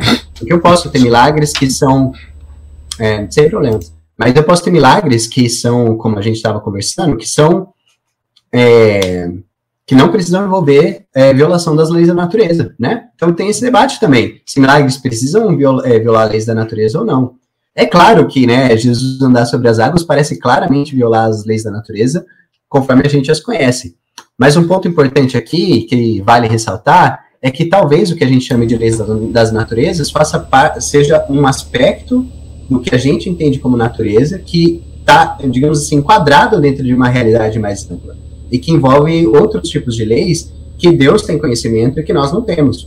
E Deus não precisa violar essas leis que ele mesmo criou, da realidade como um todo, para fazer um milagre e o que é uma aparente violação da ordem natural, como a gente entende é a ordem natural, dentro dos nossos limites epistêmicos. Então, nesse sentido, andar, Jesus andar sobre as águas, para nós é claro que é uma violação. E é importante que tenha algo de estranho né, no milagre, senão a pessoa não vai saber que é um milagre. É, é o milagre precisa ser reconhecido como tal, um sinal divino, algo que, é, para nós é tido como sobrenatural. Mas do algo ponto que de causa vista maravilha, divino, né? Exato, do ponto de vista divino não precisa ser, entendeu? Não precisa ser. Deus tá tem um conhecimento perfeito das leis é, que Ele mesmo criou, da realidade criada. E a intervenção divina não precisa envolver isso. Então, agora, isso tudo é com respeito a, a milagres poderem se demonstrar cientificamente ou não. Existe ainda a questão sobre se racional ou não, que é o nosso tópico aqui. E nesse sentido, se Deus existe e, e ele quer se comunicar, então ele faz milagres, certo? Se Deus existe, ele, ele faz milagres e ele nos teria criado para reconhecer esses milagres. Mas então ele nos teria criado com faculdades cognitivas que estão funcionando apropriadamente no ambiente cognitivo adequado e dirigido à formação de crenças verdadeiras sobre esses milagres. Nesse sentido, essa crença seria não só racional, como avalizada, e ela seria até mesmo uma forma de conhecimento. Então, uma pessoa, se essa é, meu argumento é verdadeiro, né, e dentro do, da perspectiva do quântico, então a, a crença em milagres pode ser racional. É, se Deus existe, pode ser racional. Se Deus não existe, aí não seria racional, mas se Deus existe, é, ela é racional, né? Então, acho que fica respondido, né? Então, quando os discípulos olham lá Jesus andando sobre as águas, eles podem ou pensar que eles estão alucinando, ou tentar encontrar uma outra explicação. Então eles falam, mas Deus existe. Eles mesmos, é no momento, de falaram Deus. que era um fantasma, né? Pois é. Aí é que é interessante, né, o Carlos, porque várias vezes quando Jesus aparece, inclusive para Tomé, quando aparece com as, né, as feridas, ou quando ele aparece andando sobre as águas, né? E, e eles não conseguem reconhecer, né? Parece que tem um, tem um clique ali, em algum. Tem que ter um clique para eles. Nossa, realmente é Jesus. Aí parece que o, o acesso cognitivo deles é preenchido, né? E eles realmente reconhecem que Jesus, que aquele ali é Jesus, né? Que realmente Deus está intervindo no mundo e que ele é o filho de Deus e por aí vai. Eu estou pensando aqui, claro, é, será que na, a própria narrativa das escrituras não embute esse aspecto epistemológico é, pelo fato de que é, apesar de nós de nós termos essa essa faculdade né, colocada pelo próprio Deus é, como essa faculdade trata de algo que é extraordinário ela, ela, está ligada a algo extraordinário e ainda tem os efeitos noéticos do pecado e a necessidade de atuação do Espírito Santo né, dentro, uhum. dentro do próprio modelo, é, talvez o, é, esse, esse próprio estranhamento dos discípulos, num primeiro momento, ele repercuta é, tanto a nossa é, conformidade com as, com as leis da natureza enquanto tal, e também os efeitos noéticos do pecado. Quer dizer, o que, que eu quero dizer? Eu estou vendo algum traço da, da própria teoria né, na, na narrativa né, na própria narrativa uhum. dos evangelhos. Você acha que faz sentido isso que eu. Que eu... Total. Foi me ocorreu agora, né? Pois é, então, e me parece que isso está embutido lá, né? Isso está implícito no, nas escrituras, quando é, Jesus se revela de modo é, particular para aqueles que ah, creem em Deus, creem no que Deus está fazendo no mundo, né? E não se revela para os céticos, para as pessoas que de qualquer forma não, não vão, duvidar, vão uhum. continuar duvidando, né? Então tem algo importante aí sim, viu? Eu gostaria de explorar mais isso também. E acho que seu pensamento vai na direção correta. Sim. Muito jóia, muito legal. Tem uma pergunta. De certo modo, Carlos. Ah, desculpa. Cor... Não, desculpa que cortou o seu áudio. Desculpa, cortou o seu áudio. Não, de... não eu, eu que tinha pausado. Mas de um certo modo, a gente pode até colocar assim, né? Que um, para aquelas pessoas que já tinham, digamos assim, uma perspectiva formada sobre a questão de júri, né? Do, de facto, a questão de júri não. É, enfim. É, as pessoas que não queriam acreditar em Jesus, ou que já não criam, de qualquer modo já eram céticas, né? Jesus não se apresenta para elas, né? e, e não é permitido que eles possam, de qualquer modo, acessar. Eu estou aqui divagando um pouco a partir da sua questão, mas eu acho que tem algo importante aí sobre é, uma conexão importante entre a nossa epistemologia, né, o modo como o nosso entendimento sobre como os seres humanos funcionam e sobre como eles de fato funcionam e a metafísica, né, o que de fato acontece, a questão de fato, sobre a minha crença sobre a questão de fato, né, sobre quem em Deus. Então, Jesus se apresenta para aqueles que já tinham, enfim, que já tinham mesmo, já tinham caminhado com ele, já podiam reconhecê-lo, já reconheciam os sinais de Deus. Essas pessoas eram capazes de reconhecer o milagre, né? Essas pessoas eram capazes de, é, é, de reconhecer isso, né? E claro, né? E é, é qualquer milagre precisa ser uma intervenção divina. A partir de uma pessoa que uma pessoa cética reconhece o milagre, alguma intervenção divina houve e Deus preparou já essa pessoa, já criou ela para reconhecer milagres, né? E a gente precisa lembrar disso. Então, enfim. Mas Jesus não aparece para os céticos. Essa é uma questão relevante aí. É, tem, tem uma questão importante, que é essa questão da cosmovisão, da inclinação do coração, né? Muitas vezes, isso. É, se eu não me engano, o próprio Plantinga trabalha isso, mas eu tenho certeza que a última vez que eu li é, esse argumento foi no Filosofia e Cosmovisão Cristã do, do Morland e do Craig. É, a uhum. questão é o seguinte: o cético, o naturalista, o ateu, ele afirma assim, mas Deus, por que, que Deus não deixou provas mais evidentes da sua atuação, da sua existência? E você pensa, você trabalha todas as os argumentos teístas e tal, e ouve o cara falando isso, né? Mas aí você diz, olha, mesmo que Deus tivesse deixado uma prova cabal, irrefutável, o, o, cético por uma questão de inclinação do coração, o ateu por uma questão de inclinação do coração, pela questão dos efeitos noéticos do pecado, afirma, continuaria afirmando que Deus não existe, que aquilo não é possível, que aquilo não é verdade. É porque tem uma questão que envolve a disposição do coração, a inclinação do coração, e por isso a própria importância no modelo, né, Claro que isso é evidente na narrativa do Novo Testamento, né? Mas a forma, a questão é a forma como o modelo incorpora isso epistemologicamente, a importância do, do testemunho e da instigação do Espírito Santo, né? Pois é, exato.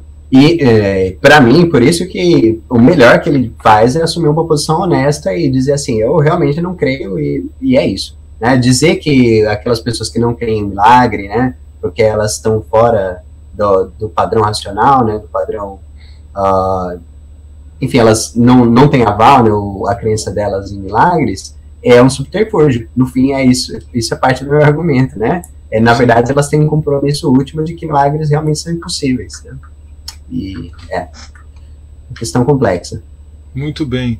Eu acho que essa pergunta do Gabriel ela vai um pouco na linha dessa questão aí do, da cosmovisão e da inclinação do coração, mas vamos ver se se a gente consegue entender o que ele quis dizer aqui se você acha que fez sentido essa pergunta dele. Os cientistas também estão, estão sujeitos a essa vontade de ver milagres quando tentam provar que suas teorias são verdadeiras, não é? Eu não sei se eu captei tudo, Gabriel, é. mas de um certo modo, bom, acho que ele quer dizer assim que o, a atividade científica envolve vieses, né? Certos uhum. tipos de vieses e que é, existe um tipo de viés que é muito importante e que é muito estudado pelo pessoal da psicologia cognitiva, que é o viés de confirmação, né? Então, dizer assim, é a minha vontade de que aquilo seja verdadeiro é, aumenta a probabilidade para mim de aceitar aquilo como verdadeiro. Então, isso é um problema, né? O viés de confirmação. Quando eu é, desejo ver, algum, desejo, digamos assim, que meu resultado seja verdadeiro, né? Desejo vamos dizer, eu faço um experimento, tem 50% de possibilidade de que esse experimento seja dê um resultado A, mas tem 50% de dar não A, certo? Mas eu, eu é, o, meu viés, o meu viés é de que dê A, certo? Então eu vou construir um experimento de tal modo e manejar certas hipóteses auxiliares, né? É, de, e a construção do meu experimento de modo a que talvez dê a, a propensão de dar A seja maior, né? Isso muitas vezes acontece, mas o problema é que a atividade científica, aqui acho que talvez a gente já iria para outro tema, né? Não sei se o Carlos me autoriza, mas a atividade científica, ela envolve, sim, alguns vieses, mas é muito importante ver que a atividade científica é coletiva, né? E que o fato de existir muitos cientistas em volta que discordam entre si e que discordam muitas vezes sobre teorias, experimentos, ajuda a regular o viés de confirmação. De tal modo que é, e existe todo um processo de revisão por pares depois que os resultados são publicados, né? Então, essa é uma forma como cientistas, né, né ao longo dos séculos, foram desenvolvendo para se blindar de, do viés de confirmação, de você não, não criar experimentos enviesados, de você criar experimentos que sejam o mais reconhecíveis possível por todas as pessoas, e não somente por quem quer que eles sejam verdadeiros, né? Inclusive, o, o Roberto Covolan, presidente da ABC2, uma vez ele disse que é, uma das coisas mais interessantes da ciência é que realmente é, muita gente pensa que tem todo mundo entra no laboratório com consenso. Na verdade, isso é muito falso. Assim. As pessoas querem mostrar que aquela, que aquela teoria talvez seja falsa mesmo. O melhor que o cientista gostaria de encontrar é talvez uma evidência contra, né? E para publicar e deixar seu nome aí registrado, né? Então, é muito importante a gente pensar em que medida talvez esse viés, né, como talvez o que o Gabriel esteja pensando, realmente acontece no caso dos cientistas. Eu duvido que na atividade científica séria isso uh, influencie de fato o resultado final, sabe? Uhum. Desculpa aí, deu uma devagada, mas acho que é Não, mas é, a pergunta deu, deu margem a isso também. E como a gente estava disposto a, a tratar das perguntas, responder, tranquilo. Muito bom. Ó, a Gabriela aqui sempre incentivando. Aí tivemos aqui depois o, a chegada do Edrei Lael, que também é um, um jovem aí, estudante de direito, né, que tem trabalhado bastante aí questões de apologética, tem um podcast, está entrevistando pessoal é, americano aí. Outro dia ele entrevistou o Paul Copan, né, então eu fiquei assim bem. Poxa, e tem entrevistado legal, gente bem. É, é, e é, ele acompanha também bastante aqui, dizendo que chegou da faculdade, já animado para ver uh, todo, todo o debate. Parabéns pela discussão, Deus abençoe. Já fiz uma live com ele também, ele me convidou para uh, fazer uma live sobre apologética. Deve estar tá fazendo um trabalho muito legal. O Arthur Santos, excelente exposição do Gesiel, um prazer ver essa discussão epistemológica acerca dos milagres. Aí o Edrey que eu mencionei, ele é, confirmou ali o que eu naquele momento que eu estava pontuando, né? Como diz William Lane Craig, se Deus aparecesse de maneira que os ateus tanto pedem, da maneira que os ateus tanto pedem, eles provavelmente deviam, diriam que tiveram uma alucinação. Quer dizer, é, o David Hume provavelmente diria isso, né? Então, pois é. Mas, é... isso é verdade. Então é, é, isso aí. Acho que em termos de, de, de comentários a gente venceu todos. Gesiel, você quer pontuar alguma questão para alguma questão adicional para encerrar? Fique à vontade. Bom, Carlos, eu acho que a gente conversou bastante já, né? Não sei se o pessoal está cansado também, mas é, eu deixo a recomendação. Quem quiser saber mais pode entrar em contato comigo, né? E tem também um artigo que eu publiquei recentemente do, sobre essa questão. Está uh, em inglês. Algumas pessoas me procuraram perguntando se tinha já em português. Infelizmente não tem. Mas quem não enfim, quem não quem não consegue ler inglês pode ver a live, né? Isso é bom. É. E também pode, vai ficar gravado aí, mas é, é, fico à disposição, né? Quem quiser tirar dúvidas, tô, sou uma pessoa muito acessível. Embora tenha dificuldade com responder mensagem às vezes, mas eu é, sou bastante acessível e vou ter o maior prazer em conversar um pouco sobre isso aí. Ótimo. Lembrando, pessoal, que eu deixei vários links aqui do trabalho do, do, do, do artigo e dos trabalhos do Gesiel e também das redes sociais dele estão na descrição do vídeo. Vão estar na descrição do podcast também, né? O pessoal que de repente ouvir depois aí, nessa nova iniciativa aqui de transformar alguns vídeos-chave, esse aqui é o primeiro, o primeiro, reforçando, é o primeiro vídeo da playlist debates teológicos e também vai ser o primeiro episódio do podcast do Teodidatas.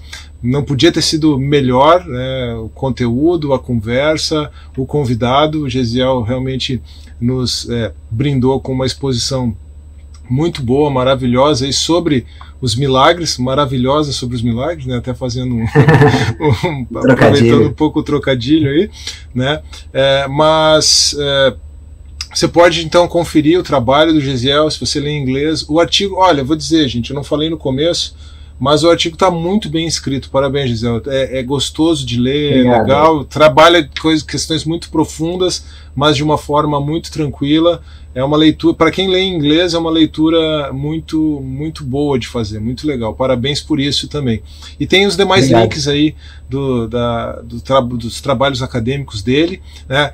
Deixei na descrição do vídeo também, e vou deixar na descrição do podcast, um, alguns vídeos aqui do, do Theo de Datas também. Tem um vídeo sobre é, a historicidade da ressurreição de Jesus, né, algum assunto que a gente falou bastante aqui, mas ali é a perspectiva da análise das evidências mesmo. Né?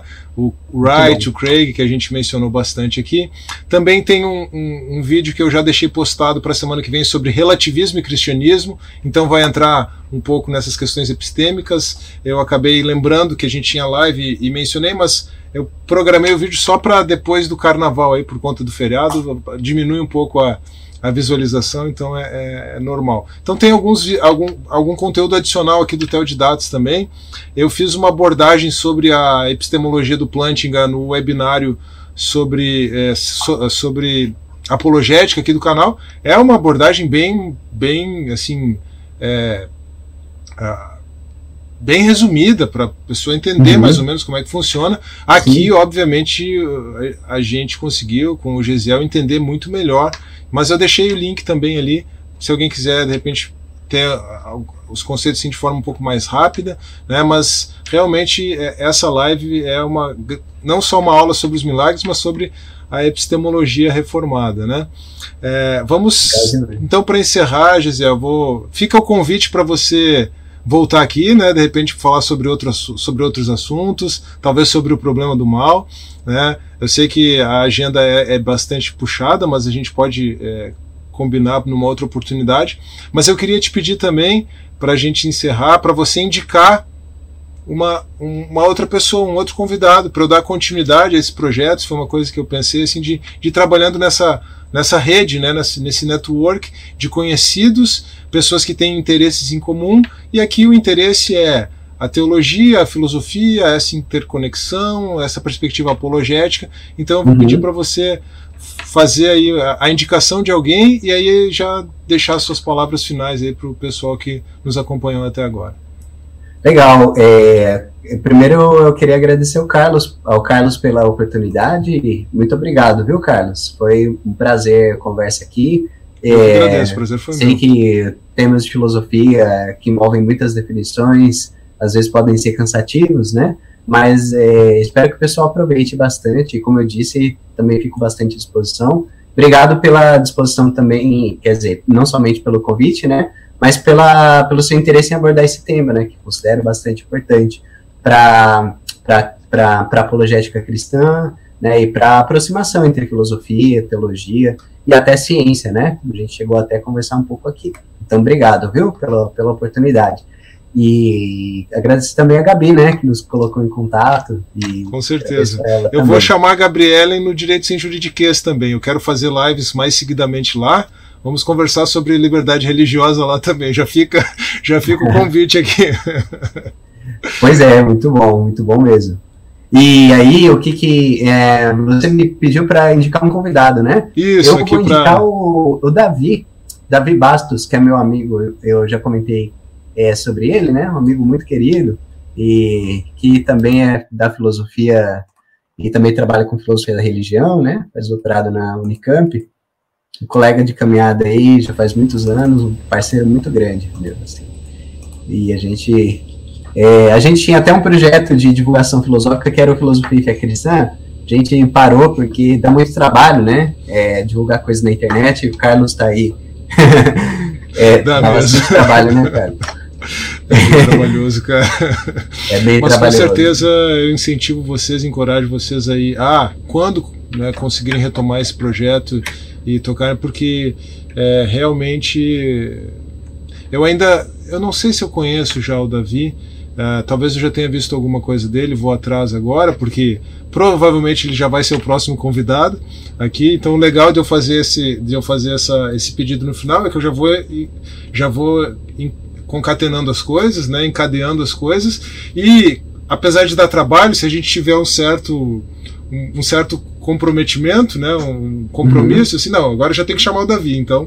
Mas realmente é algo muito necessário, né, muito importante. Eu sei que você está aí no, no, no olho do furacão, no meio da produção acadêmica, né, então também às vezes a gente precisa focar muito, né, e, e eu mesmo tive momentos em que eu tive que parar vídeo nos dois canais, né? Então eu uhum. entendo perfeitamente como é que é, mas eu também quero incentivar porque eu tenho certeza que vocês vão poder contribuir muito aí, em última análise, a causa do Evangelho, né? Ao reino de Deus, porque é isso que a gente procura fazer. É, com todas essas iniciativas, né?